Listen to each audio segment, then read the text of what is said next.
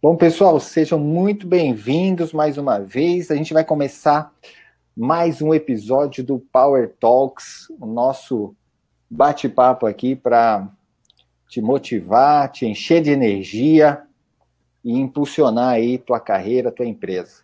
Bom, nesse episódio eu tô com uma super convidada, minha amigaça, Luciana Rocha. A Lu, ela é business coach, mentora e CEO também, né, Lu?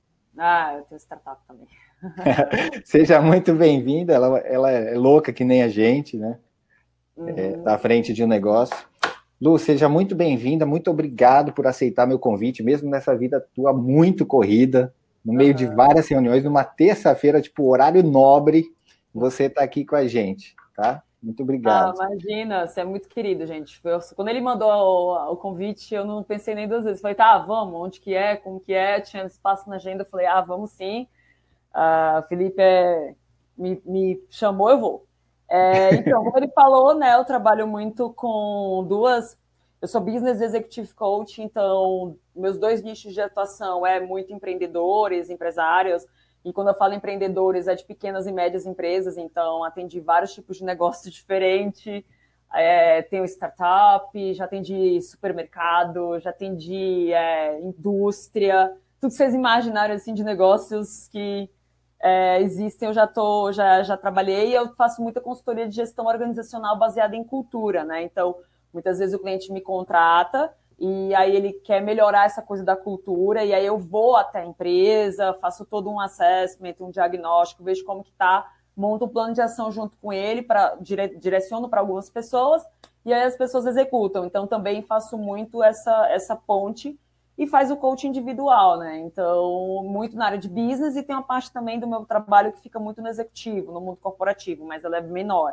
O foco maior é com empreendedores. Hoje, sei lá, vamos dizer que fica 70-30, vai, mais ou menos. Legal, Lu. Poxa, bacana. Bom, gente, e nesse episódio do Power Talks, a gente vai falar sobre a cultura organizacional é, vamos falar bastante em volta desse termo, né, que o pessoal às vezes não conhece ou até confunde. Uh, o que, que a liderança tem a ver com isso e também alguns passos aí, algumas dicas de como você pode iniciar ou se você já está no nível um pouquinho mais avançado, até antecipar alguns erros que geralmente o pessoal uh, comete, tá? Uh, e aí a gente vai abrir para perguntas. É um bate-papo, né, gente? Vocês estão acostumados aí, se, se vocês já assistiram os outros episódios do Power Talks, a gente sempre vai interagindo com vocês. Então fiquem à vontade de perguntar, tá bom? O Everton, que também que é do nosso marketing aqui, que mandou o convite para vocês em todos os canais, ele está ajudando a gente, então ele vai selecionando e marcando para as dúvidas ficarem é, bem destacadas aqui para eu e a Lu, a gente tirar isso, tá? Bom, Lu, vamos lá. Para a gente começar o nosso bate-papo, acho que vale a pena a gente começar aí explicando o que é a cultura organizacional, né? Não é aquela cultura é, dos do países, livro não, né? É, e nem do livro também, né? Gente, cultura organizacional é uma coisa muito simples. Eu gosto de definir com coisa simplória, que é a forma de se comportar das pessoas. Ponto. Como é que você sabe cultura? Quando eu entro na empresa, a primeira coisa que eu faço é sentir e observar como as pessoas se comportam, como elas me recebem, como elas se olham, é, como é que é o layout da empresa, qual é a energia que as pessoas passam, as pessoas estão sorrindo, as pessoas são educadas, as pessoas estão mais quietas. É, você vê, então assim, quando você entra, você sente aquela vibe. Essa vibe que você sente, ou seja, a forma de se comportar das pessoas na empresa é a cultura organizacional. Para algumas empresas que têm a cultura fraca, quando você entra, é bem confuso. Pelo menos eu, eu já vou com esse olhar, né? Mas quando a cultura é forte, você também sente de cara. Então, tem muitas empresas que eu vou, que a cultura é muito forte. Então, assim que você entra, você vê uma unificação ali na linguagem de gestão. É, as pessoas falando de forma semelhante, você vê que aparece bem essa, essa coisa do dono da empresa. Mas tem empresa que você vai que você sente uma confusão, que fala assim, qual é a cultura dessa empresa? Eu não sei qual é a dessa empresa, entende? Aí eu vou geralmente conversar com dona, às vezes são sócios, onde um tem uma cultura e o outro tem outra, não delimitaram qual é a cultura, aí uma pessoa fica de um lado do sócio, a outra fica do outro, e fica uma confusão. Então, geralmente eu falo, se as pessoas não sabem as diretrizes da forma como elas têm que se comportar, como que elas vão performar? Né? Elas ficam confusas. Então você diminui muito a chance das pessoas performarem quando você não dita para elas a forma de se comportar e para onde que você quer ir. Se você não deixa claro isso para a empresa, a pessoa vai entender o que ela quiser. Então, se ela vai vir de uma outra cultura, ela vai querer se comportar do mesmo jeito que ela estava na empresa passada. Então, a forma da cultura dela vai ser onde ela estava. Então, vamos ela está na cultura muito hard. E ela vai para sua empresa que tem uma cultura mais soft, ela vai querer imprimir essa cultura hard, papapá, né? Tipo de, de vai, vai dando locomotiva, né? Igual uma locomotiva, e as pessoas vão sentindo aquilo, e aquilo vai sendo uma. uma é, a pessoa vai estar sendo intrusa para aquela cultura. Então, já vi casos onde isso acontece que a cultura era, era mais soft, entra um, eles contratam um gerente, não, vamos contratar um gerente massa, esse cara veio da empresa XPTO e tal. Eu olhei e falei assim, ele não vai dar certo. Ah, por quê? Porque ele tem a cultura totalmente diferente. Não, mas não sei o que, beleza. Então coloque que a gente vê. Meu, dito e feito, esse menino bateu cabeça no teto meses. Por quê? Porque ele tinha querer imprimir uma cultura mais ágil, uma cultura hard, uma cultura vamos, vamos para cima, resultado. E as pessoas, calma, vamos mais devagar, para que essa pressa? E aí você vê que tem um choque cultural. O problema da contratação da pessoa que não soube contratar e também porque assim, o funcionário não tem obrigação de saber, ah, essa cultura é legal para mim, essa não é, o cara quer trabalhar. Então, uhum. o dono, o RH, as diretrizes da empresa tem que saber se tem ou não compliance, né? Com a cultura da pessoa. Então, a cultura nada mais é do que a forma de se comportar das pessoas. Você entra, você observa e você já sabe. Claro que tem experiência, né? As pessoas às vezes entram e falam assim, não estou vendo nada. Né? Mas a gente tem essa coisa, eu vou na empresa, a primeira coisa que eu faço é sentir o que, que é isso. Né? Legal. Eu até aumentei o volume aqui, para quem disse que o som tá baixo, eu tô falando bem mais alto e coloquei. Legal, vamos ver se além do Vitor tem outra pessoa que não tá te ouvindo bem, tá? Eu tô ouvindo super bem, tá? Para mim tá, tá, tá bem bom aí. Lu, então, ó, modo das pessoas se comportarem. É, muita gente confunde também, tipo, ah, mas aí as pessoas vão virar robozinho, vão, tipo, perder a sua individualidade. É, a gente pode complementar essa definição, é, o modo das pessoas se comportarem enquanto elas forem empresa, enquanto elas estiverem trabalhando junto, enquanto elas estiverem naquele contexto, enquanto elas estiverem naquele propósito e tal. É isso, então? É como se fosse assim, imagina que a forma de se comportar dentro da empresa. As pessoas não vão ser robozinho, mas você vai sentir, por exemplo, é como eu te falei, se a cultura da, da empresa ela é muito de inovação, então você vai ver as ações das pessoas mais focadas em inovação.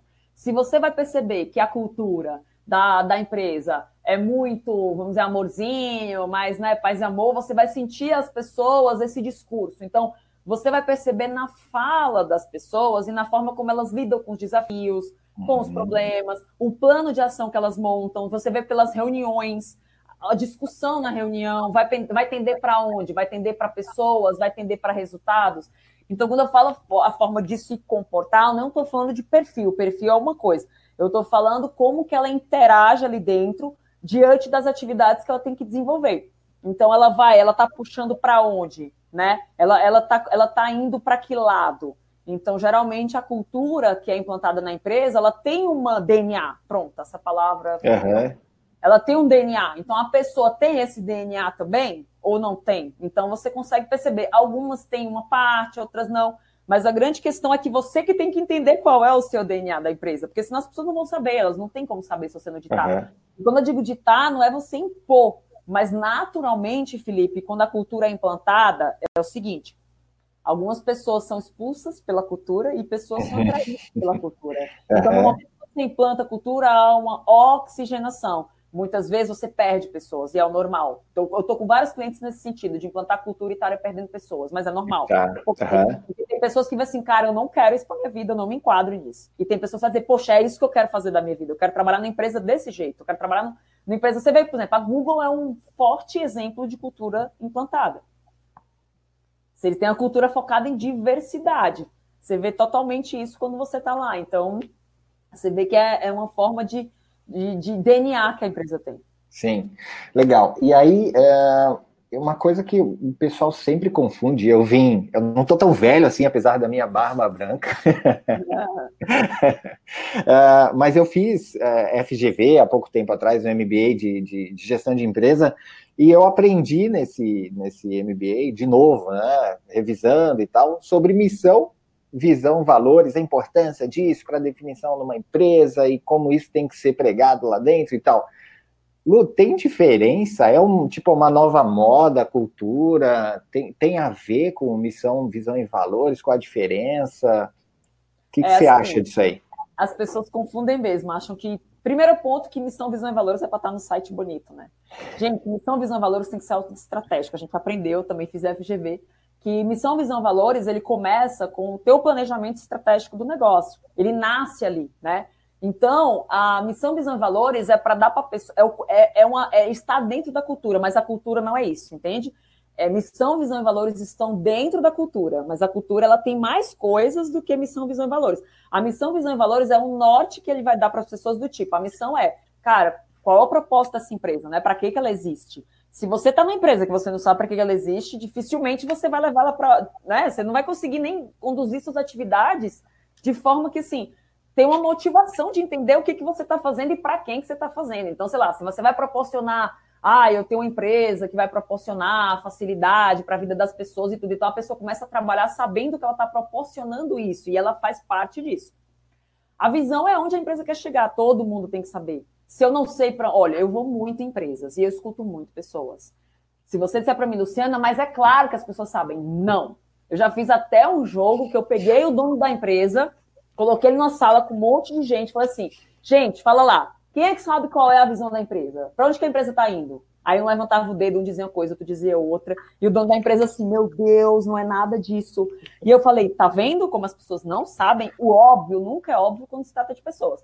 Então a visão Sim. é para onde que você quer chegar. Só que tem que ser uma visão, gente, palpável. As pessoas colocam coisa linda. Ser referência no mercado, tá, tá, tá, tá. Tá, beleza. Como que você vai saber que isso é referência no mercado? Qual é o. Quando é que eu vou saber? Então, como é que eu vou atrás de uma visão que não tem um número? Para mim fica muito abstrato. Então, quando eu chego nas empresas que tem, não, mas eu tenho a visão, ser referência no mercado. Beleza, como é que você vai saber que você é referência no mercado? Você tem um percentual de market share já? Ah, não. Então, como é que Quais são os critérios ali, né? Quais é. são as métricas para indicar esse sucesso, né? Exatamente, porque senão você não sabe. É muito melhor você colocar, ah, eu quero atingir eu quero estar em até 2021 com X mil clientes na base. Fica uma coisa mais palpável, né? É, eu, nunca, eu nunca sugiro colocar parte de faturamento, porque é, as pessoas elas tendem a olhar para o dinheiro e pensar que só está trabalhando para enriquecer o dono, né? Elas têm esse mindset. Então, se você bota lá, ah, eu quero dobrar o faturamento, que essa estratégia seja sua com uma, a sua equipe de board, né? Aquela equipe que você confia, que são as pessoas chaves. Elas precisam saber essa meta mais financeira. Mas para as pessoas, no geral, é muito perigoso. Porque quando você diz, olha, eu quero estar tá faturando 100 milhões até dezembro, o cara vai dizer assim, meu, o cara vai estar tá rico e me paga um salário baixo. Essa é a percepção de gente que trabalha em empresa. E os valores, o mais legal dos valores é que assim, as pessoas não dão importância, também acham assim, ética, honestidade, não, não, não. Cara, os valores é o que você acredita que vai te ajudar a te levar a visão. Entende? Então, eu existo para tal coisa, eu quero ir para tal lugar e eu vou através disso que eu acredito, que são esses valores. Eu quero ir com esses, com, com esses valores. Eu acredito que são esse, esse o DNA. Então, por exemplo, ai, ética, honestidade, isso é muito bonito no papel, mas você realmente é isso que você acredita que vai fazer tua empresa chegar na visão? Por exemplo, tem um cliente que fala assim: ah, eu quero que todo mundo é, tem esse conhecimento de porque eu tenho que estudar, tenho que correr atrás. Então tá bom, você tem o valor do autodesenvolvimento. Então, como é que você define isso? Como é que você define qual é o valor? Porque assim, para mim, autodesenvolvimento é uma coisa, para o Felipe é outra, para o Cláudio vai ser outra, para o Victor vai ser outra. Então... Isso no coaching a gente aprende muito, né? Tipo, cada um tem a sua percepção e é, que tem que definir para cada pessoa o que, que é. Né? Exato, porque, por exemplo, para mim, às vezes, é engraçado que às vezes o cliente coloca assim, ah, eu quero, por exemplo, tem um valor que está aparecendo muito que é menos com mais, né? Que é aquela cultura mais enxuta e tudo. Aí você vai descrever, às vezes tem nada a ver com o título, mas o que importa não é o título, o que importa é a descrição.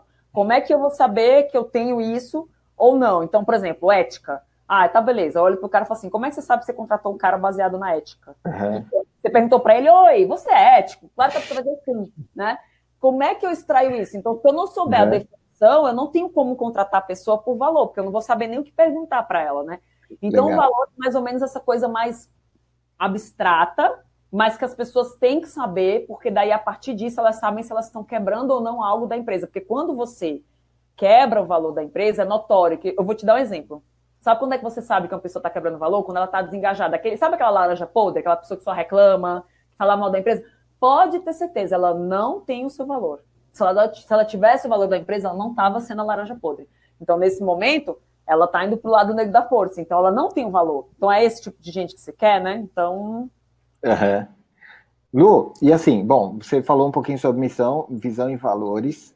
Você falou que até valores DNA tem alguma coisa a ver, ou seja, Uh, valor está mais ligado, de repente, à cultura, porque é o modo das pessoas se comportarem, né? Missão e, e, e visão é algo mais em grupo, para onde a gente vai, o que, que a gente vai fazer, onde a gente quer chegar. É, tem uma coisa que o pessoal, geralmente, quando implementa a cultura, e a gente fez uma definição aqui, fui eu que fiz, até ah. para me ajudar nas contratações, na expansão da equipe, em quem a gente mantém, como é que a gente se comporta como grupo, que é o código de cultura, o Culture Code, é, enfim, né, Culture Code, como o pessoal tem as, as definições. Quais são esses, essas definições, ou seja, como as pessoas têm que se comportar ou como elas têm que ser quando a gente está aqui junto, trabalhando por um propósito, né?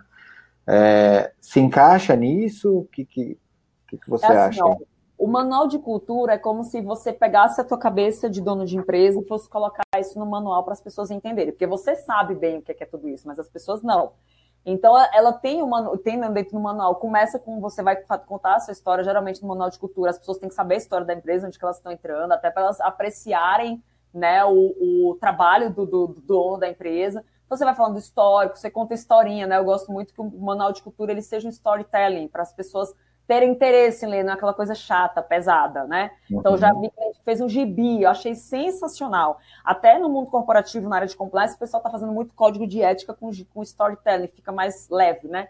Então, tem a missão, visão, os valores. Você tem que colocar como é que vocês tomam as decisões, é baseada em quê, né? Você tem que colocar como é que vocês motivam as pessoas dentro do seu negócio. Então, aqui costumamos motivar as pessoas de tal forma, de tal forma. É, você tem que falar como é que vocês se relacionam com seus stakeholders, ou seja, como é que você quer se relacionar com os clientes, com seus fornecedores, com seus funcionários. Então, ele é uma, uma coisa que você vai escrever, um manual mesmo, que vai ser escrito que está na sua cabeça do que você quer para a sua empresa. E como que você quer que as pessoas sigam. Então, por exemplo, tomada de decisão é de suma importância. Nem todo mundo sabe como é que se toma a decisão, baseada em quê.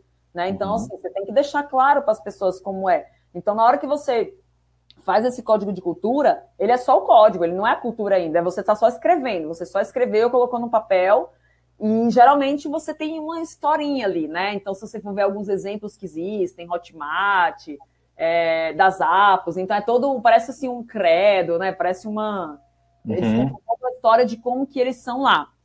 É, tentando não deixar contraditório, né? Porque eu já vi alguns códigos de cultura que fica às vezes meio contraditório. O cara fala uma coisa no começo e no final já vai falar outra, então assim, não tem muito sentido. Então, você perceber essa coerência. Então, por exemplo, como você mensura seu negócio, né? O que, que você quer olhar, o que, que você vai olhar, o que, que é importante as pessoas saberem que você olha, né? Tipo assim, não precisa ser os indicadores micro, mas quais são as coisas macro que você costuma ver se a empresa, como é que eu sei que meu negócio está crescendo, então, assim, é uma coisa que você vai contar numa história, mais ou menos isso, esses, esses pontos, onde depois disso é que você vai começar a implantação. Isso é só o que está na sua cabeça. Tirando o que está na sua cabeça, colocando num papel. E aí, e aí, por isso que você falou, quando tem dois sócios bem diferentes, é mais ah. difícil fazer essa definição, porque você duas cabeças, dois. O que, que eu sugiro? Dois modos de se comportar. Total. Eu costumo fazer, sugerir fazer brainstorming dos sócios, um com o outro, desenhar, com o intermédio de uma terceira pessoa para não dar briga please. É, e uma outra coisa também que você pode fazer é dizer assim, ah, Luciana, mas eu não sei direito isso tudo. Então, beleza, junta as pessoas chaves da sua empresa e faz brainstorming com elas. Elas podem te dizer o que, que, é, o que, que a empresa está passando. Se você assim, ah, eu quero que tenha valor de inovação. Aí você chega lá embaixo e fala, não, não tem nada de inovação aqui dentro. Então, você vai ter que alinhar. Você quer continuar com inovação ou não? Você pode colocar uma meta de valor, de cultura. Né? Saiu até ano passado a reportagem da Harvard Business Review, de fevereiro de 2018, que ele fala muito da importância da cultura na estratégia da empresa. É sensacional essa, essa reportagem. E eles falam exatamente de uma pesquisa da Spencer Stuart, que fala que existem oito tipos de cultura. E aí eles vão fazendo a pesquisa com várias empresas grandes para saber os tipos de cultura e por que, que ela é importante, né? Então fala exatamente isso, né? Forma se as pessoas não têm ideia, a liderança não vai lá colocar essa cultura, ajudar, descer essa cultura e mostrar para o dono da empresa que cultura é, e eu acho que você tem que compartilhar sim, as pessoas não vão saber. Então, você pode compartilhar com as pessoas chaves da sua empresa e fazer uma reunião. Legal, Lu. E aí você tocou num ponto. Ó, eu, eu, a gente vai improvisar aqui, porque eu tenho uma, uma, um rascunho de um primeiro Culture Code que foi é, escrito aqui. Está até no LinkedIn publicado. É, e aí eu vou compartilhar a tela com a galera. E aí você vai criticar esse Culture Code, hein? Meu Deus do céu. Vou aproveitar, tá? É, mas daqui a pouquinho. Tá. É, você citou do, do, da publicação aí tal, de, de fevereiro, e, e falou sobre a importância. Eu acho que isso é muito legal, porque a galera, putz, isso aqui é um bate-papo de RH. Não, são dois CEOs são, dois, são duas pessoas que estão aqui dedicando o teu tempo para falar sobre um tema que tem a ver com o sucesso do negócio, tem a ver com desempenho, tem a ver com, com competitividade. Eu acho que é muito legal você citar aí qual que é a importância desse treco aí para as empresas. Por que está todo mundo falando disso, né? É, então, porque cada vez mais as empresas estão vendo que se é, as pessoas não tiverem clareza do que realmente a, a, a empresa espera dela, do todo, a pessoa, cada um vai para um lado. Então, a cultura organizacional é importante para dar um norte, como eu disse, é, uma lingu... é fazer uma linguagem de gestão unificada. Por exemplo, se eu. Um tenho... alinhamento ali. Né? É, se eu tenho 27 líderes na minha empresa, uma hipótese. Hoje de manhã eu estava na reunião que o cara falou: eu tenho 20, 27 sócios, é uma empresa de advocacia. Pô, 27 sócios, tá. cada um, ele não tem unificação de cultura lá. Então, um vai para um lado, aí tem muita discussão. Por quê? Porque não está claro o que, que o cara. Não, mas qual é a cultura do dono? Ninguém sabe. Tipo, não tem, não tem nada escrito, não tem nada verbalizado. Então, o que, que acontece? A empresa perde tempo. Tempo. Muito tempo. Quando você tem pessoas na sua empresa que não têm a sua cultura e não sabem isso. Então, por exemplo, eu vou dar um exemplo. Uma pessoa fora da cultura, ela consegue desmotivar todas as outras. Exemplo, vamos dizer que você tem uma startup, né? Que eu acho que a maioria que tem muita gente com startup, e a sua startup tem uma cultura muito. É mais complacente, sabe? É mais boazinha, mais amor e tudo. É, dificilmente ela demite, ela vai muito no tempo da pessoa. E vamos dizer que entra um cara, uma pessoa, tá, como gerente, e ele vem com a pegada hard, de resultado, de colocar tarefas, de colocar deadline, de implantar projeto, de, cara, de botar pressão. A empresa não tem cultura de pressão. O que, que acontece com as outras? Todas as outras pessoas acabam ficando sufocadas. E aí essas pessoas começam a criar uma antipatia pelo aquele outro que é diferente delas. Imagina a tribo. Cara, o cara não tem nada a ver com a gente. Aí as pessoas começam a maltratar e distratar e excluir aquela pessoa que é diferente e está impondo algo que não é o que elas querem e que é diferente do que o dono da empresa vende. Ele fala um discurso e coloca uma pessoa que não tem nada a ver que, que acontece? As pessoas que estão ao redor começam a ficar desmotivadas, porque não entendem por que, que colocou aquele cara naquela posição se ele tem A, B, C, D diferente de você. E aí vai gerando desmotivação dos outros líderes, as pessoas acabam percebendo e acabam achando, ah, são complacentes com o cara, ah, porque o cara é isso. Então, assim, enfim, dá um burburinho horrível. E claro que ninguém vai te dizer isso, porque assim, a gente que é consultor quando entra na empresa, eu vejo tudo, e, eu, e todo mundo me fala. Então, às vezes, o dono da empresa chega e fala por que, que nunca me falaram isso? Eu falei, é óbvio, você acha que o funcionário vai chegar para você e vai dizer exatamente o que eu estou dizendo para você, que passa a mão na cabeça do cara, que não, não, porque o cara é diferente. Então, ou o cara muda e entende, ou ele vai ser expulso pelas pessoas e as pessoas vão também ficar um tempo. Então, você perde tempo por quê? Porque aquela pessoa não consegue se relacionar. Então, como que uma meta global vai conseguir ser assimilada por pares, sendo que um é totalmente tipo, expulso. As pessoas, ele não, não é ouvido, as pessoas não escutam a pessoa, ele fala, as pessoas, ah, tá, beleza, e não fazem o que ele fala, não participa dos projetos, não querem contribuir por causa de uma rinchazinha já, sabe? Tipo, é bem que vocês pensarem em tribo. É, é igual. Então, o, o perigo é grande demais. Então, perde-se tempo. Quando eu tenho uma coisa mais alinhada, porque assim, às vezes eu, eu tenho um cara com performance, mas ele não tem a cultura. E essa é a maior intriga do dono da empresa, demito ou não demito, porque o cara tem performance, mas não tem cultura. Só que assim, unificação de linguagem de gestão. O que que você quer para a empresa? As pessoas elas têm que estar mais alinhadas. Se tem uma fora, é um perigo. É esse perigo que eu estou dizendo, de desalinhar o resto. E as pessoas uhum. desmotivadas é um efeito cascata. E aí, para você puxar a energia emocional dessas pessoas de novo, é um custo muito alto. Então, você vai ter que puxá-las para performance de novo. Então, vai ter muito trabalho de liderança, é exaustivo para as pessoas, até as pessoas entenderem. Desgasta para caramba. Então, resumidamente, perde-se tempo. Quando você tem pessoas contratadas, mas baseadas na sua cultura, você vai ganhar tempo. Tempo de quê? Tempo de aprendizado do funcionário. Ele vai querer aprender mais rápido, ele vai conseguir aprender mais rápido. Por quê? Porque ele tem a cultura, ele está empolgado, a motivação dele vai ser maior. Ele vai conseguir se relacionar melhor dentro da empresa, porque, gente, não existe empresa sem relacionamento. Não tem como você ficar rincha com o próprio dentro da empresa. não é sustentável, não tem jeito. Né? Não, tem que estar alinhada. Então, a cultura é de extrema, de extrema importância na estratégia, porque eu só vou alcançar a visão da empresa. Sei lá, eu quero abrir mais três empresas até 2021. Ok, isso é a tua visão. Então, a cultura vai te ajudar a entender como, pelo comportamento, pela parte comportamental. Então, se as pessoas têm a sua cultura, maior a chance delas te ajudarem a tua visão. Se elas não têm, elas te derrubam. Vou dar outro exemplo.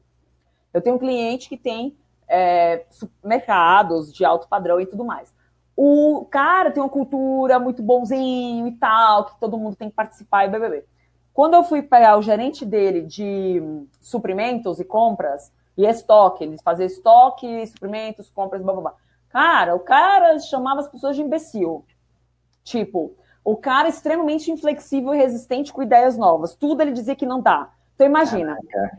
o prejuízo que esse cara tá tendo. Então o setor tava totalmente zoado, des desorganizado, as pessoas não suportavam o cara, tinha medo do cara, e a passo que o dono da empresa era aberto, pode entrar na minha sala, eu sou gente boa, todo mundo junto. Aí eu olhei pro dono da empresa e falei, meu, como você tem essa pessoa aqui dentro? Você tá totalmente contra o que você escreveu. Completamente. Uhum. Você colocou lá um valor de é, trabalha em equipe, o cara não tem, o cara trabalha sozinho, não quer nem gente embaixo, diz que detesta gente. Como que um gestor vai dizer que odeia gente e você coloca no teu código de cultura que você Nossa. quer trabalho em equipe, entende? Então você viu que o cara estava botando um negócio para baixo, ele sim, não estava aderindo ideias novas, que é tudo que você falava, ele, ah, mas aqui não dá. Não, mas aqui não dá. Não, isso aqui a gente tentou, isso aqui não vai dar certo, não. Totalmente então, contra o que estava escrito, o que estava sendo pregado. Exato. E como que o cara vai chegar numa visão desse jeito? Se o, se o cara tá nessa visão, com certeza quem tá abaixo dele é passado isso. Sim. Não tem como. Não, eu acho que pior que o membro de equipe desmotivado e, e, e, influenciando os outros negativamente é um líder, né? Porque o, o efeito e o alcance é bem maior. Agora, Lu, é, eu acho que assim, a importância, então, é ganhar tempo, e aí tempo é dinheiro, tempo é agilidade, tempo é a gente chegar no, na visão o mais rápido possível, é não gastar energia. A gente está falando aqui Power Talk para dar energia, para motivar a galera. É, e energia é um bem preciosíssimo. Pessoal, gastar energia com algo que não precisa é o pior desperdício que pode existir dentro de uma empresa. É, e outra coisa que você falou, bem importante, é, para você saber desde o processo de seleção, recrutamento, quem você mantém, como as pessoas se comportam, como processo decisório, como elas têm que reagir numa, numa coisa de conflito, uma situação de conflito, ou seja, é muito importante ter uma cultura organizacional bem definida, mas que também seja um, levada a sério, né? Prática, e que as pessoas entendam e que, que realmente se comportem daquela maneira, né? É. E aí a gestão. Ah, não, pode, pode dar o um exemplo. Não, eu, a, é. a, próxima pergunta é qual que é o papel da gestão nisso, né? É, porque lá. tem um rapaz que está falando aqui que entra nessa tua pergunta. Ele está perguntando aqui, o Henrique, qual o melhor jeito de lembrar imprimir um cartaz? Então, ó, essa coisa de você entrar na empresa e tá tudo colocado lá nas paredes e tudo mais ajuda? Na minha visão, não é isso. Porque às vezes a pessoa lá olha e tem raiva, porque assim, tem lá, por exemplo, trabalha em equipe. Aí, eu, como eu disse esse exemplo, o gerente vai lá para o repositor que está lá embaixo, chama o cara de idiota porque o cara esquece, trocou uma mercadoria com a outra, por exemplo. Então, assim, o cara olha para aquela placa e fala assim, como assim, né? Tipo, o cara diz, é para inglês ver, né? Tipo, é para inglês ver. Então, assim, eu prefiro que nem tenha nada assim tão, né, formalizado, se você ainda não tem certeza que aquilo ali está comprado pela sua liderança. Primeira coisa, a liderança tem que comprar ideia para poder disseminar. Então, o melhor jeito de você fazer isso é você pegar e fazer muitas ações de endomarketing. Ações de endomarketing, reuniões, a melhor forma de implantar cultura é você estar próximo. Eu falo muito do walk the talk, né? Tipo, você tem que andar pela empresa. Você não adianta você querer imprimir, colocar uma cultura se você nem desce para conversar com as pessoas, você nem tá lá, você não sabe nem o que, acontece, cara, não, você tem que entrar e você tem que ver se as pessoas. Você tem que observar como as pessoas agem. Muitas vezes eu vejo que tem dono de empresa que larga a empresa, quando volta, meu, tá um caos. Eu tenho um exemplo de um cliente que tem uma empresa que é um tipo um call center. Daí ele deu uma largada na empresa, na mão de um cara, tinha colocado o código de cultura, já entendi, tá tudo bem, instalou, bababá. O cara abandonou. Uhum. A empresa inteira estava faltando muito, estava conversando demais, muita fofoquinha, bababá. Resumindo, porque o cara que ele deixou o chapéu tinha cultura oposta da dele cara era bonzinho, complacente, ah, mas coitada, a menina tá doente, bababá. E o cara era hard, o cara assim, ah, beleza, tá doente, meu filho, mas eu tenho que trabalhar. Né? Mas é a cultura dele, não tem o que é certo e que é errado. Só que não tava em compliance. Daí, quando ele voltou, a empresa estava toda zoada. De outro jeito, ele falou: Meu, aí o que, que aconteceu? Perdeu um ano, porque ele teve que dar um passo para trás, demitir o cara, assumir a gestão toda de novo, para implantar tudo de novo com a cultura que ele quer para a empresa. E nesse período. Será, gente... Cenário econômico e risco Brasil, custo Brasil, um ano pode ser fatal, né? Pois é, e aí ele parou de vender, porque assim, ele, ele teve que fechar o pouco comercial, parar de vender, ficar só com recorrência, porque ele não tinha como entregar. Por que, que ele não tinha como entregar? Porque as pessoas não estavam, tipo, ele estava inchado, o headcount mega inchado, entendeu? Ele viu que as pessoas estavam produzindo, os indicadores estavam ruins. Então, ou seja, o cara soltou. Aí o cara lá tinha cultura da passar a mão na cabeça, então todo mundo, ah, meu, se, tipo, imagina, uma pessoa que é nível operacional, que ganha R$ 1.200, você acha que ela vai, não, vamos trabalhar. Se não tem ninguém puxando ela, oh, vamos fofocar, vamos conversar, vamos contar como é que foi a balada de ontem.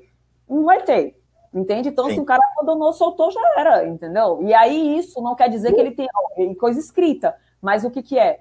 Ele tá fazendo o quê? Pra, só para responder a pergunta. Ele tá fazendo muita reunião do Henrique tá aqui, né? É, do, do Henrique. Ele está andando na empresa direto, todo, ele não tem sala mais, então ele chega na empresa, ele pega um período, ele trabalha home, para poder ter mais produtividade, outro período ele vai na empresa, e ele fica andando e conversando com as pessoas o tempo todo, para ver se estão comendo cultura, não estão. Ele está revalidando o código de cultura dele com as coisas que ele viu que não funcionou, ou seja, ele rodou o PDCAzinho dele, viu que não deu certo algumas coisas, está reestruturando, mas assim, ele teve que descer. E aí ele está descendo e está contando com quem? Com o RH, como eu disse até para o Felipe antes. Se você não tem um RH, você tem que ter um PO, você tem que ter alguém que te ajude com isso. Então, no caso dele, ele tem um RH do lado que está ajudando ele a disseminar. É um responsável, né? É uma pessoa é. que é responsável por isso.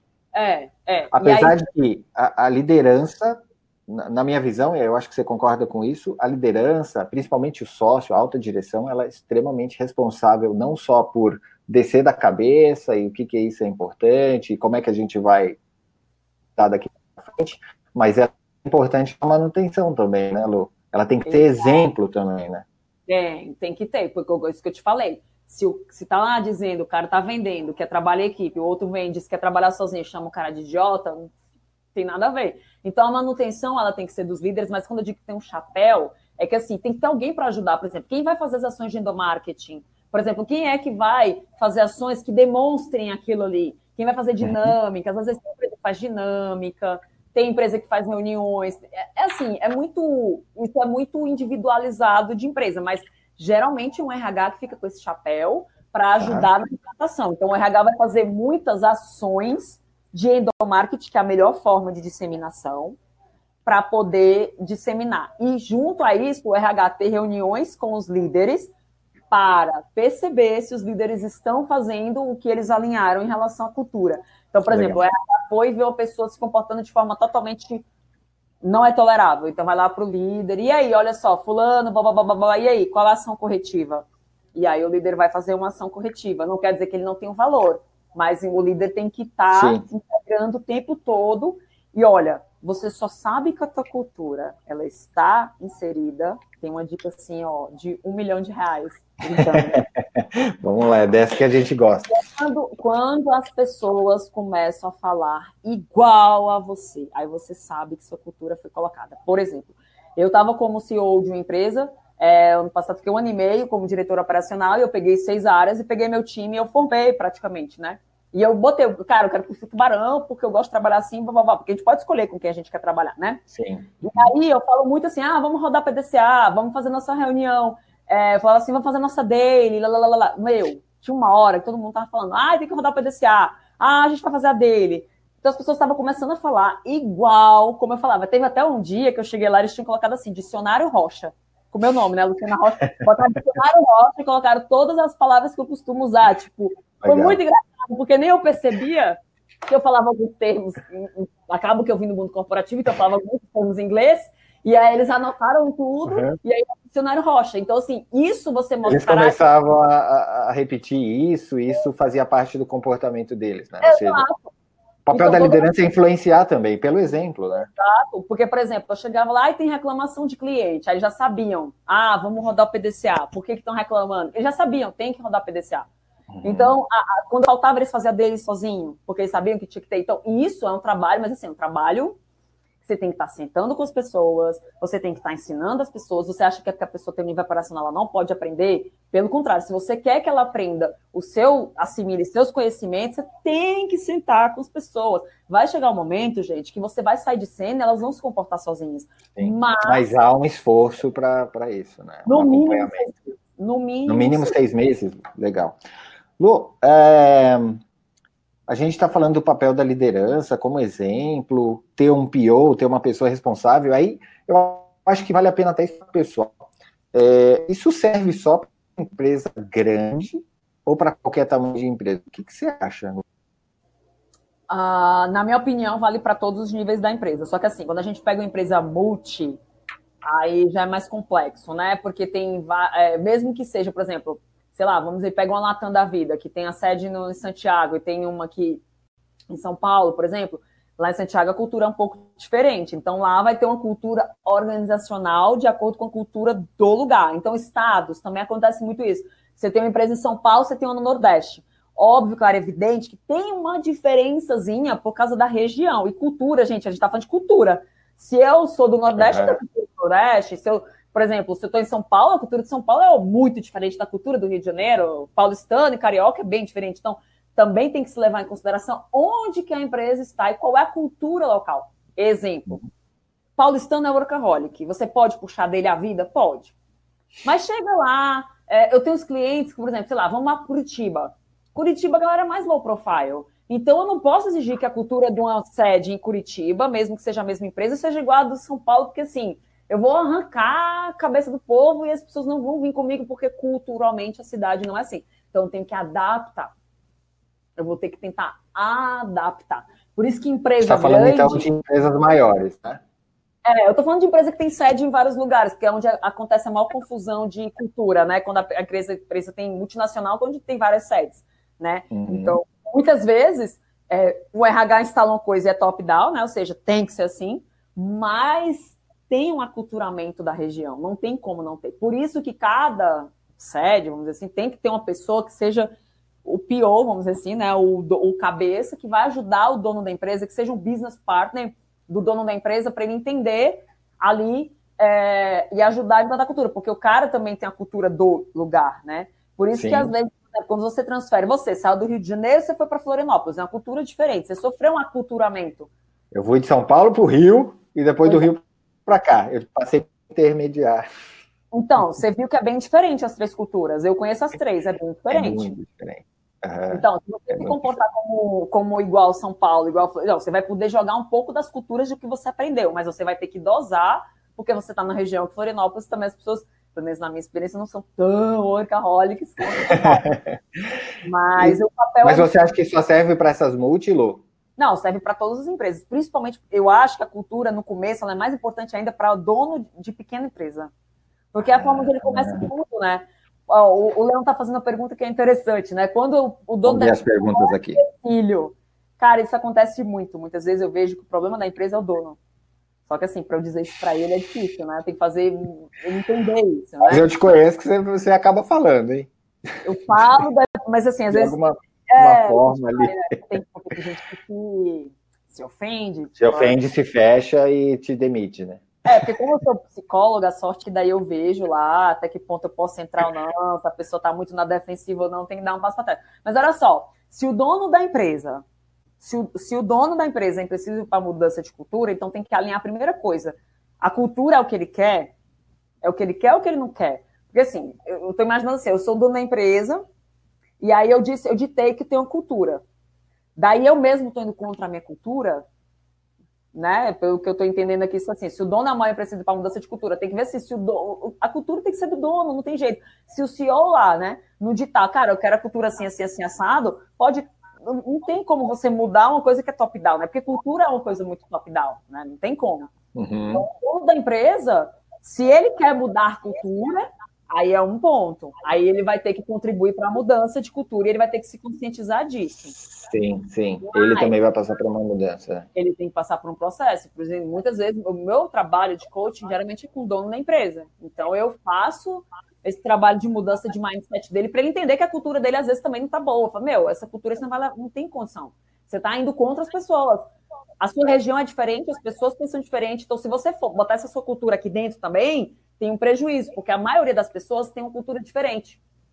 E aí? Né? Então, assim, não pode botar a cabeça pá, pá, pá, empurrando. Você tem que saber ser estratégico. Sim. Grande, o grande uhum. ponto é o seguinte: onde que eu ganho mais tempo? Cara, quando as pessoas estão mais alinhadas. Posso... Então, por isso que é importante desde a pequenininha, né, Lu? Sim. Bem então, assim, cara, porque uma, uma eu já vi empresas que chegaram a um certo número de, de colaboradores, uma liderança já maior, e foi tentar implementar a cultura, e aí tem esses problemas, porque muitas pessoas não estão alinhadas com a cultura, vão acabar saindo, e aí é um turnover meio que forçado, provocado pela cultura. E então, assim, quanto mais cedo você começar, melhor. é melhor, né? Porque é. aí você já vai selecionando, você já vai construindo o time, já vai construindo a história da empresa com aquilo alinhado. Você Exato. concorda? Sim, ó, por exemplo, eu tenho um exemplo para dar. Eu tenho um cliente que tem produção de ovos, né? Ovos de galinhas caipiras. Ela, a gente começou a mudar a cultura organizacional porque ela é, a essência dela é tubarão, ela botou um monte de coisa lá do que ela quer. Certo ou errado, eu só disse para ela assim, vai ser um pouco difícil a gente encontrar na sua região, no interior de São Paulo, pessoas com esse tudo que você quer, mas vamos tentar. O que, que aconteceu? Em janeiro, 14 pessoas pediram a conta. 14. Só que assim, ela topou o desafio. Eu disse para ela: olha, vai ser, você vai ter um turnover alto, porque o que você está impondo, pelo que eu vi na sua empresa, sei lá, 30% das pessoas têm só. Então você vai perder muita gente porque as pessoas não aguentam. Por isso que eu disse, cultura expulsa pessoas. Quando a pessoa vê que não consegue lidar com aquilo, que é demais para ela, ela não serve para aquela empresa, mas vai servir para outra. Então ela sai. Por exemplo, tem empresa que gosta que os gestores sejam hands-on, né? Mão na massa. E tem gerente que chega na tua empresa com uma pose desse tamanho, não quer pôr mão na massa, quer botar um monte de assistente, quer não sei o que, não sei o que. Esse cara vai dar certo? Não. Ele vai sofrer muito, ele vai bater tá bem na cara que não, né? É, porque a cultura é hands-on. Aí, se o dono bota a mão na massa, ele quer que a pessoa coloque. Aí daí o cara entra com o nariz empinado, porque veio da multinacional XPTO, e aí não quer colocar a mão na massa. Então, e não seja, quer colocar a mão na massa, né? Ele sai. Ele sai, porque ele vê que não tem rapport, né? Não tem, não entra. Não tem aquela, é, não, não tem então, identidade com aquela cultura. Exato. Então, quanto antes você conseguir fazer isso, melhor. Melhor. Evita. Ganha tempo. Ganha evita. de evita de, evita desperdício, porque 14 pessoas saindo no meio é um rombo no teu caixa. Se você não tem uma saúde financeira, você pode ficar no vermelho por causa disso, porque são 14 pessoas. Então, o ideal é evitar... Não, fora que, além do financeiro, até você repor essas 14 vagas, até essas 14 desempenharem o papel que elas... Você vai perder desempenho, você vai perder uma série de coisas, perder conhecimento. Pô, é, é, é um impacto bem... Ó, bem a Renata está fazendo uma pergunta aqui interessante, que os departamentos que divergem, e aí como eles, eles funcionam bem separadamente, mas é, divergem do alinhamento. Bom, é, a grande questão é, eu, eu, gestor, não preciso concordar com o Felipe, que é gestor, a gente é da mesma empresa, eu não preciso concordar com o Felipe, mas nós dois temos que ter a diretriz de cima. Qual é a diretriz? Não é o que eu quero, não é o que o Felipe quer. O que, que é a diretriz? A diretriz é qual? Qual é, por exemplo, qual é a tomada de decisão da empresa? Em prol de quê? Entendeu? Então, na hora ali, do, da, dos setores, não tem o que, que eu quero, o que, que o Felipe quer. Eu quero uma coisa, o Felipe quer outra, mas qual é o voto de Minerva? Ou seja, qual é a diretriz? Por isso que é importante alinhamento. Então, assim, a diretriz é tal, beleza, eu não concordo, mas a diretriz é a diretriz. Então, eu tenho que arranjar uma forma de, dentro do meu perfil, mesmo uhum. o que eu quero, eu fazer porque eu trabalho para alguém. Agora, se eu não aceito, eu tenho a opção de sair também, né? O que eu digo muito para gestor, meu, a cultura é assim, você não vai mudar o dono da empresa. Ou você uhum. aceita e se adapta, ou você pede para sair, porque assim, não tem outra opção. Ficar resistindo o que o dono da empresa está te falando não vai adiantar nada, porque ele é o dono. Se você quer né? Em povo, você tem, você tem sua própria empresa. Então, Faz o teu negócio e, e, e bola para frente. Agora, o, o, que a Renata, de repente, está falando é de comportamento e perfil, sim, tem que estar alinhado à cultura, e a cultura é de cima, independe do departamento.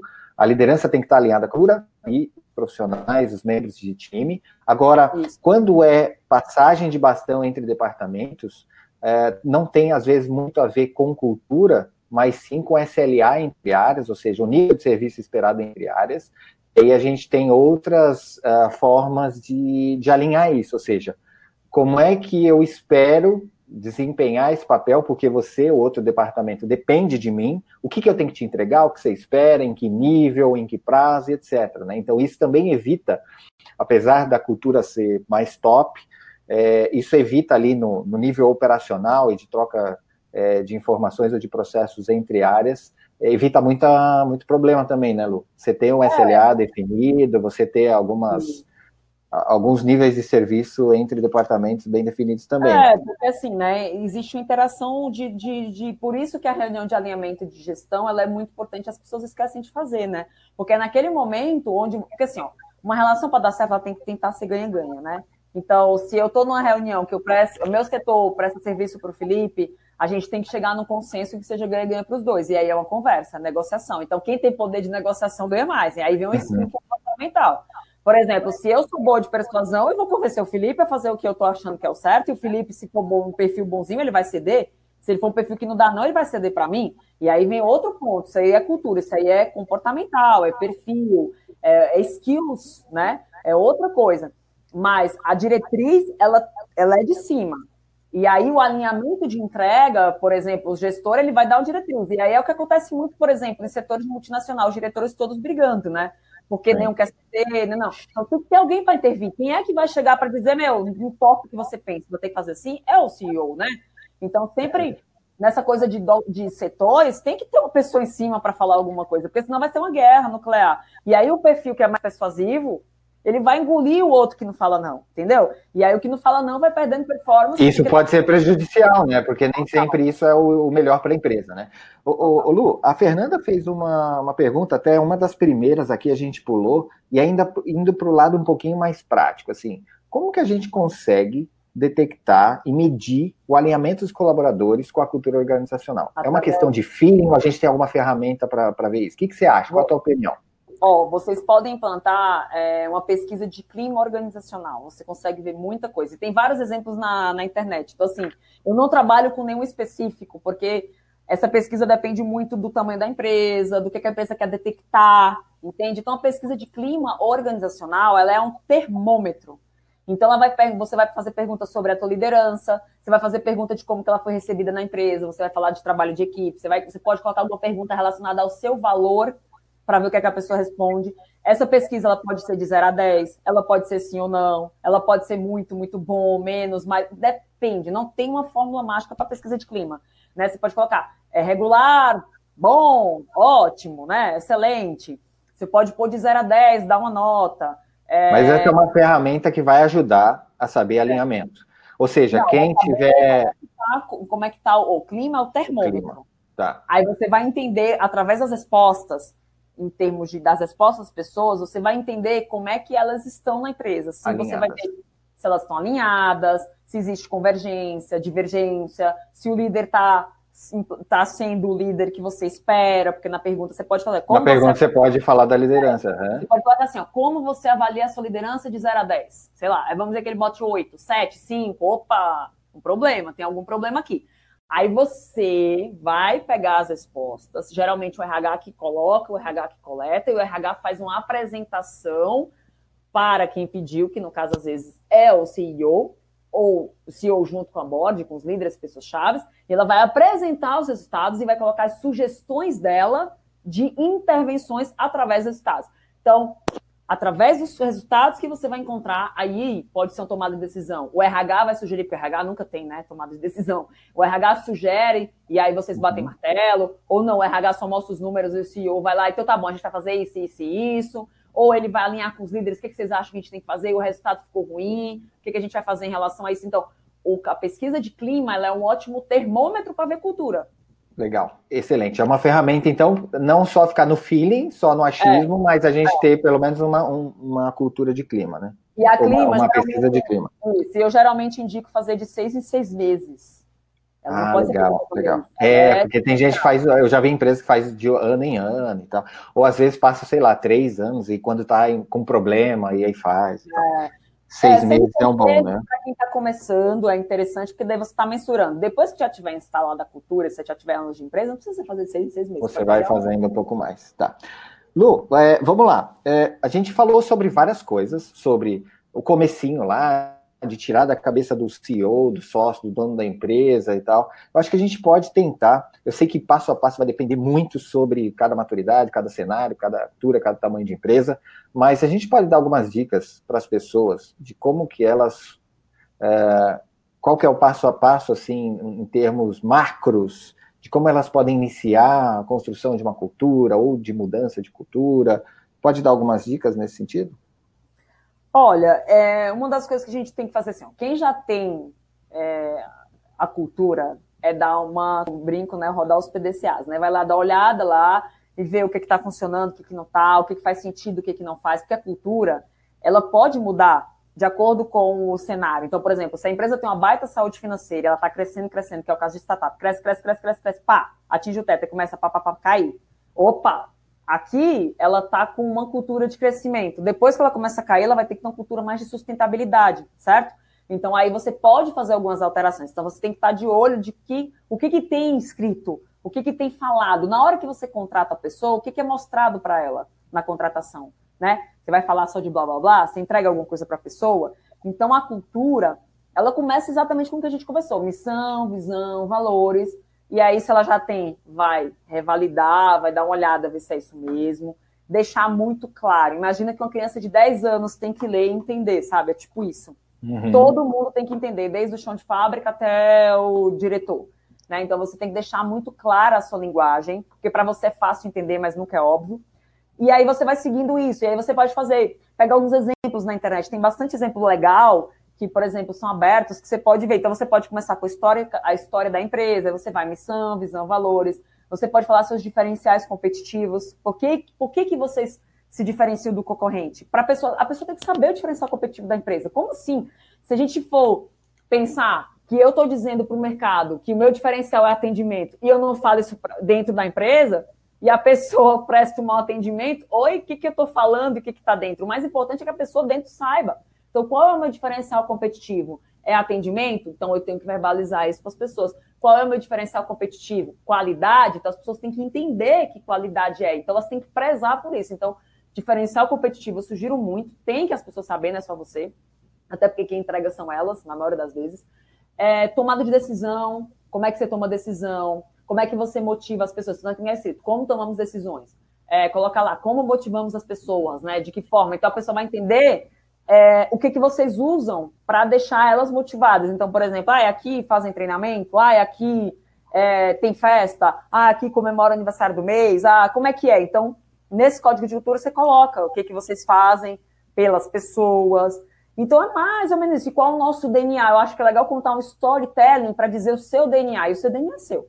Não legal. tem muito medo. Pode ser um mantra, pode ser uma frase que você costuma falar, que você vende. Por exemplo, tem uma cliente minha que ela fala assim: entrega a chave pronta.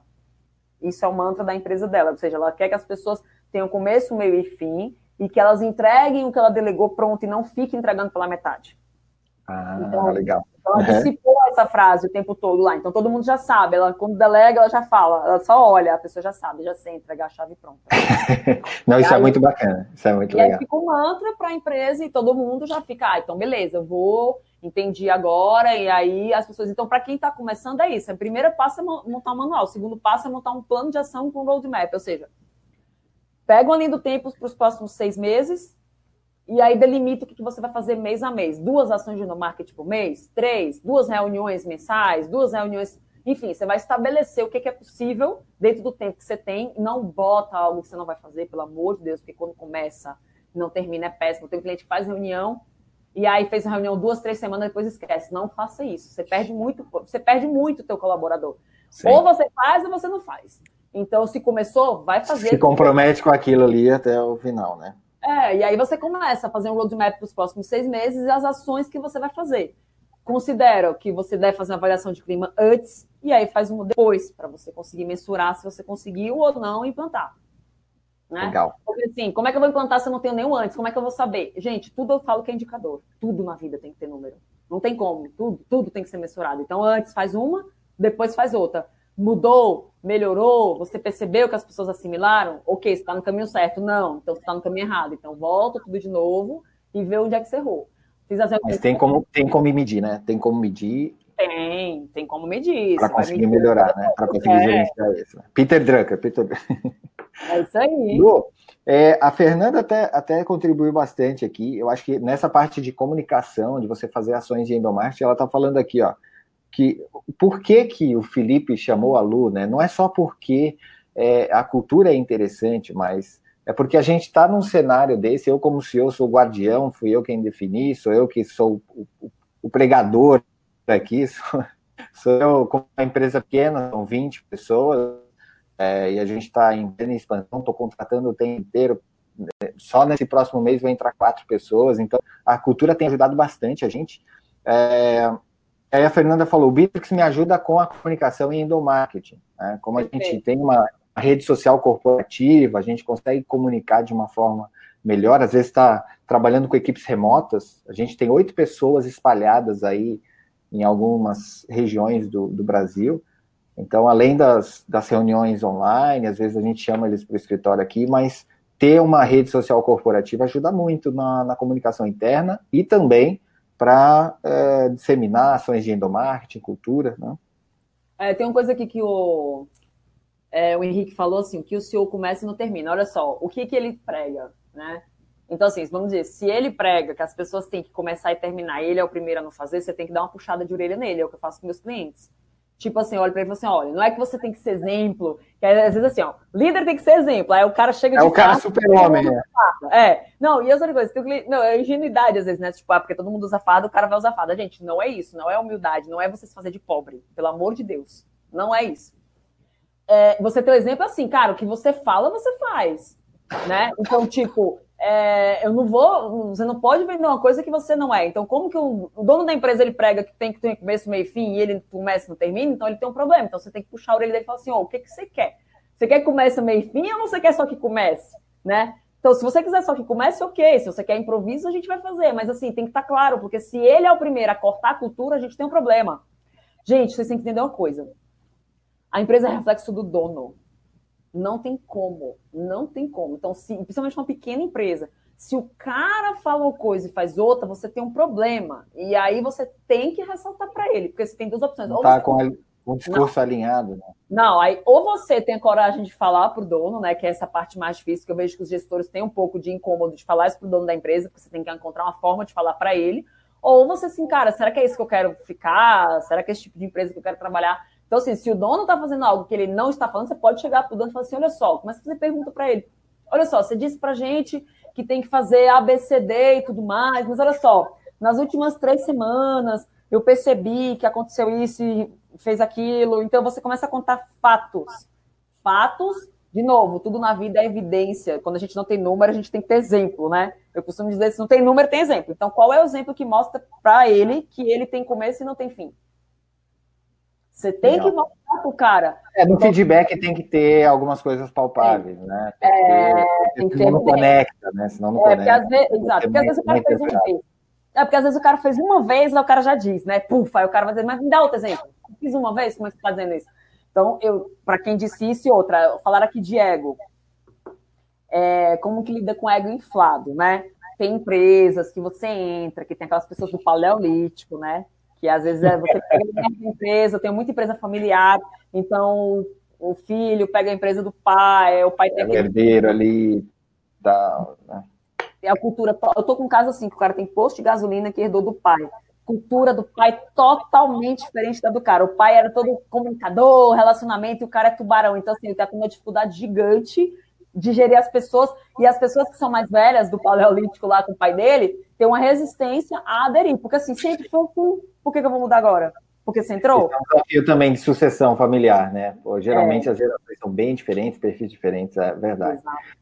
E aí você tem que fazer o quê? Você tem que fazer um alinhamento, né? Do tipo, cara, se pode demitir essa pessoa se ela não mudar, porque assim, você tem que fazer entender o seguinte, o ego inflado, vamos conversar aqui, né?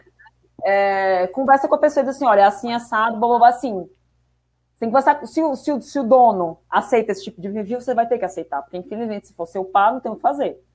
É o dono que quer ele lá, não é ele que está lá por existir, né? Então, agora, se a empresa é sua, você pode chegar pro cara na chincha e alinhar, ó, apesar de que você que você é muito bom, blá, mas você está indo contra os nossos valores. Eu Baixa valor, a bola aí, né? É, eu tenho um valor aqui de humildade. Então, eu não posso é, aturar a arrogância. Então, ou você né, dá uma maneirada e não demonstra tanto, ou a gente vai ter que resolver de outra. Né, tô falando assim, grosso modo, né? Lógico que ninguém fala assim, mas você vai ter que resolver de, de outro modo, mas claro, tem que estar. Tá, claro. Ó, nesse momento, gente, de conversa de, de. Quando eu falo de cultura, mudança de cultura, implantação de cultura, tem que se ter conversas difíceis. Não dá para fugir disso. Não dá. Alinhamento é conversa difícil. E muita gente tem que ter estômago para fazer isso. E muita gente foge de fazer isso. E é na hora que você foge de fazer isso, é onde você começa a cair, tua performance cair da empresa e, e começa todos os problemas. Tem que ter conversa difícil. Não adianta, tem que ter, acabou. E aí você pensa, como é que eu vou mais confortável para essa conversa? Mas tem que ter. É né? Tem que ter, Felipe, não tem jeito. É isso aí, Lu. É, Lu, a gente está tá dando uma hora aqui de webinário. Temos mais uns 10 minutinhos? 10 minutinhos, vamos. 10 minutinhos para perguntas finais e para considerações finais. Ó, você falou sobre conversa difícil, evitar conversa difícil. A gente pode destacar alguns principais, destacar pelo menos uns três principais erros que as empresas cometem na implementação, na implantação de, de cultura ou na sustentação dela. Acho que só para resumir para a galera aí, dá para citar uns três. Eu falei, aquela, eu, eu falei aquela do, eu falei aquela da empresa do, do mercado, né, que o cara colocou no código de cultura que tinha como valor trabalho e equipe. Quando eu chego lá, o gestor dele é o oposto. Isso é um erro, um erro gigante porque ele colocou no papel, mas não viveu o valor. Ele não Esse foi. é o principal, não, né? É, ele não botou em prática o que ele mesmo falou, então como é que ele pode aturar a pessoa? Então, assim, se a pessoa ele erra, se o, se o gerente é assim, todo mundo pode ser, então, todo mundo pode quebrar o, o, o código de cultura que ele montou, porque se ele aceitou um, vai aceitar todo mundo, né? Então perde a moral, perde um pouco a confiança. Claro. É, um outro também que é quando a, a, a, empresa ela tem um erro que é interessante, que é quando você tem a cultura fraca e as pessoas têm a cultura da sua liderança. Se teu líder sai da empresa, as pessoas ficam perdidas. Então, cuidado, se a sua cultura é fraca, pode ter certeza absoluta que as pessoas estão incorporando a cultura do gestor imediato. E elas vão falar igual a ele, elas vão pensar igual a ele, porque sempre assim, gente, é filho a pessoa vai responder para alguém. E aquele alguém é autoridade para ela. Então, ela vai se comportar de forma semelhante, mesmo que seja inconsciente. Então, se o dono, se o, gesto, se o dono da empresa não tem cultura forte, alguém vai ter. Alguém vai ter a cultura de alguma coisa. E essa cultura é que nem filho que é criado por babá, né? Muitas vezes o filho fica a cultura de quem é uhum. babá. É a mesma coisa. Se você tem cultura forte, a tua liderança vai, vai pegar a cultura dela e vai implantar. E aí, se ele sai, é um perigo gigante para você, porque primeiro que as pessoas desmotivam, e segundo que elas estão com a cultura do cara, não com a da sua. E aí, o que, é que aconteceu com esse cara que eu te falei do call center? Ele saiu, a cultura ficou a do gestor. Quando ele voltou, teve um turnover altíssimo, porque ele veio com outra cultura e as pessoas saindo, não aderindo, porque o erro dele foi, deixou a cultura para outro cara, então as pessoas assimilaram outra cultura, não a dele. Então tem que tomar muito cuidado. Se a liderança, se sua cultura estiver fraca, a pessoa vai pegar a liderança. A, a, a responsabilidade, geralmente, então, nesse caso, é do, do CEO, do dono, ou seja, ele não é, pregou a cultura, não fez a manutenção, não, não incentivou os líderes, não ficou de olho se aquilo estava funcionando ou não, não definiu alguém para olhar no dia a dia, ou seja, ficou fraco, né? Delargou. Delargou. Ou delargou, ou nem deixou claro o que, que ele queria, na real, né? Delargou, Legal. não deixou e eu acho que uma das coisas é também não deixar claro, né? Então, você falou desde lá do começo, né? As pessoas precisam saber, as pessoas, precisam entender. Até uma, uma, criança de 10 anos precisa ler, precisa saber o que, tem que fazer, como tem que se comportar. Sim, Legal. Sim, é isso aí. Show é... de bola. É... O que vocês acham de discussão de cultura em pequenas empresas de 3 a 10 funcionários? Meu, depende, vocês podem fazer brainstorming, desde que sempre quando você pensa em tem, tem que ter um intermediador, tem que ter uma pessoa que seja um mediador, para não ter blá, blá, blá, blá, blá e não sair nada. né? Então, geralmente, quando eu vou nas empresas, eu ajudo a justamente fazer esse brainstorm, eu vou fazendo pergunta e vai alinhando, porque senão fala uma coisa, o outro fala outra, outro fala outra, e você não sai do lugar. A reunião tem que ser produtiva. Então tem que ter alguém ali para pegar o chapéu, colocar a ata, fazer tudo e falar: não, calma, gente, vocês estão indo para outro lado, vamos voltar aqui. Né? Fazer aquele borderline, né? Que eu falo, volta, volta. A gente não tá Quando, o Edson perguntou aqui, ó, isso é uma prioridade? Uma empresa pequena, quando passa a ser uma prioridade, assim, tá o momento da gente da gente fazer. Você acha que é quando a empresa tem tudo aquela aquela questão de, pô, meu produto tem fit de mercado, é, eu já estou conseguindo fazer testes ali de mercado, e aí agora vamos escalar de repente, tá? Hum. Você acha que nesse momento, antes de escalar, que você vai ter que começar a contratar mais gente e tal, que é o momento crucial para definir cultura, Lu? Se vai aumentar, sim. Se está é, tá né? pensando em aumentar a empresa, se já tem uma, uma expansão aí de aumento de, de faturamento, de aumento de número de clientes, sei lá, o cara incorporou, acabou de receber investimento, né? E aí vai crescer, é a hora boa. Porque senão Ou você seja... vai colocar um monte de gente, aí você vai dar um passo para trás depois, entendeu? Então é melhor você perder tempo agora, vou dizer perder, né? Você drenar seu tempo agora para montar isso, para depois você não ter que voltar. Porque daí o que, é que acontece? A pessoa vai, e aí cresce lá, não, não, não vou ligar para isso agora, aí depois lá na frente vê o efeito, aí volta. Fica, fica pior. Né? Perdeu um ano. Ele perdeu um ano de empresa. É muita Tudo coisa. É, nossa, não existe isso. Para mim é desesperador, assim. É... A gente pode falar que sim, então. É, se uma empresa está fazendo teste de produto, desenvolvimento, são poucas pessoas, não pensa em contratar, pensa em escalar um negócio, cara, não é uma prioridade nesse primeiro momento, porque os alinhamentos são ali, o pessoal meio que vai se identificando, o próprio líder consegue comunicar aquilo, o CEO ou quem que é o líder ali. Agora, se você pensa em escalar, até para fazer um filtro de quem você vai contratar, quem você vai manter, e aí começa a crescer, você tem que formar mais lideranças, aí o negócio fica mais difícil de estar tá todo mundo alinhado sem, um, sem uma cultura, certo, Lu? Sim, sim. Essa, Eu acho que esse é o momento crucial. Vamos escalar, tem que ter a cultura, né? É, porque assim, ó, eu costumo dizer que tem as fases da empresa, né? Tipo, quando a empresa está começando, ela tem que vender, então ela tem que se preocupar com cultura, ela tem que se preocupar em vender, ela tem que, ela tem que se concretizar. Tem que dar tração, né? É, tração, brand, relacionamento, bababá. Chegou no momento que ela já passou dessa fase e ela, e ela já está indo para um outro, já se estruturou, já, já, já entrou no mercado, aí ela vai pensar nessa estruturação da empresa, que é criar processo, que é essa parte mais chatinha, que é justamente essa estruturação. Aí entra a cultura né? Então aí vai entrar a cultura. Mas no começo, quando é, ah, acabei de abrir uma empresa, vamos preocupar com a cultura? Óbvio que não, você tem que vender. É então não é uma prioridade nesse primeiro momento, tem não, que não, outras não, coisas mais importantes. Assim que a empresa nasce, não. Mas aí depois que ela já se consolida, já está estável, aí começa. Por exemplo, a sua empresa é uma que no começo não precisava. Hoje ela já é uma necessidade. Eu comecei a ter problemas, e aí é legal, né, Lu? Deixa eu, enquanto eu compartilho aqui, que a gente tem mais uns três minutinhos finais, e eu falei, né, tem que cumprir o que eu combinei com a galera aqui, senão já era. Uhum. Ó, pelo menos abrir a nossa cultura, eu vou passar o link para vocês, pessoal, da nossa nosso código de cultura. É um rascunho ainda, tá? Mas é, contando até um pouquinho da história aqui, Lu, é, a gente começou a vender bastante, teve um, um, um grande sucesso com o Bitrix, e aí a nossa equipe precisou crescer, tipo, dobrar de um mês para o outro. E aí, como a gente não tinha a cultura é, bem definida, comunicada para todo mundo, a gente começou a ter alguns problemas. Então, membros novos que entraram, até, até para mim ficava mais difícil de. de é, tava na minha cabeça, mas mas eu não coloquei no papel, então até de organizar, de como fazer a seleção e a importância disso. E aí eu come, comecei a ter muitos atritos internos, pessoas começavam a bater de frente com as outras, tá totalmente desalinhado, e aqueles efeitos todos negativos que você falou, né? É, então, nesse momento que eu precisei contratar mais pessoas, eu tive que demitir essas pessoas, ou seja, praticamente reduzir pela metade de novo, para começar de novo não foi um tempo de um ano, mas a gente perdeu aí um, pelo menos uns três meses nessa, nessa manobra, de três a seis meses, né?